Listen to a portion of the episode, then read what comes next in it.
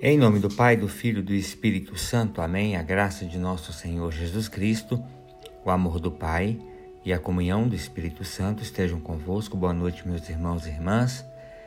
Eu quero oferecer para vocês, nesta noite de oração, duas passagens bíblicas, das quais vocês, com a palavra de Deus em mãos, escolham, leiam, meditem e depois podem usar a partilha que ofereço como momento de oração final. A primeira passagem da Bíblia é de Hebreus, capítulo 13, dos versículos 15 a 17. Aí você pula do versículo 17, vai ao versículo 20, leia o 20, o 21 e finaliza aí. Então, Hebreus 13, dos versículos 15 a 17 dá um pulo para o versículo 20 e termina no versículo 21. E o Evangelho é o de São Marcos, capítulo 6, dos versículos 30 a 34. Meus irmãos, minhas irmãs, são duas passagens belíssimas e que tive dificuldade de dizer uma ou outra, mas se não fazer a meditação das duas. Vejam, começamos pelos Hebreus. Ao concluir a carta aos Hebreus, o autor ele nos oferece um ensinamento muito importante. Ofereçamos por meio dele, quer dizer, de Cristo, continuamente a Deus um sacrifício de louvor. Um cristão, meus irmãos e minhas irmãs, há de viver sempre em atitude de louvor e de ação de graças. Para isso temos de estar conscientes dos grandes dons que Deus nos faz por meio de Cristo.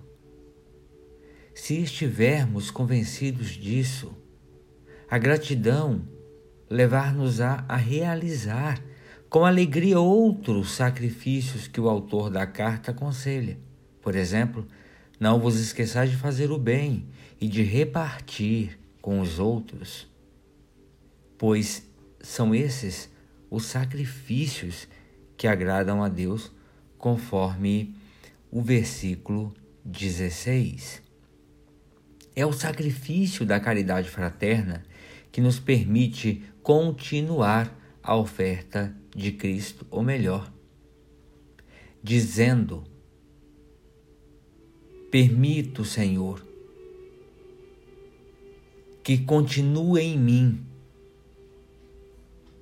a obra de entrega do qual começastes e passaste pelo teu filho. Eu permito. Como filho vosso, eu permito que a entrega e a oblação continuem a partir de mim. O versículo 17 diz: Obedecei aos que vos guiam. Nem sempre é fácil obedecer, mas o caminho da caridade e da unidade passa pela submissão, submissão e pela obediência aos que foram escolhidos para nos ajudar e não para nos oprimir. Não para se impor como chefe, autoridade para nos fazer propriedade de um ou de outro. Se vivermos no sentido da obediência que se doa, mas que não prende a liberdade do outro, o Deus da paz poderá tornar-nos perfeitos em todo o bem por meio de Cristo Jesus, que é nosso Senhor, e realizando em nós a Sua vontade. O Evangelho vem falar da ternura de Jesus pelas pessoas que o procuravam e seguiam. Essa ternura é também por nós hoje. Talvez andemos preocupados em testemunhar o Evangelho e precisemos de repousar o Espírito na Sua presença.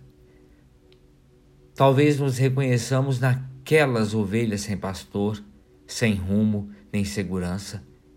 Jesus é o grande pastor das ovelhas guia dos pastores e das ovelhas sem pastor, para abrir a todos também a nós um caminho seguro para o redil do Pai.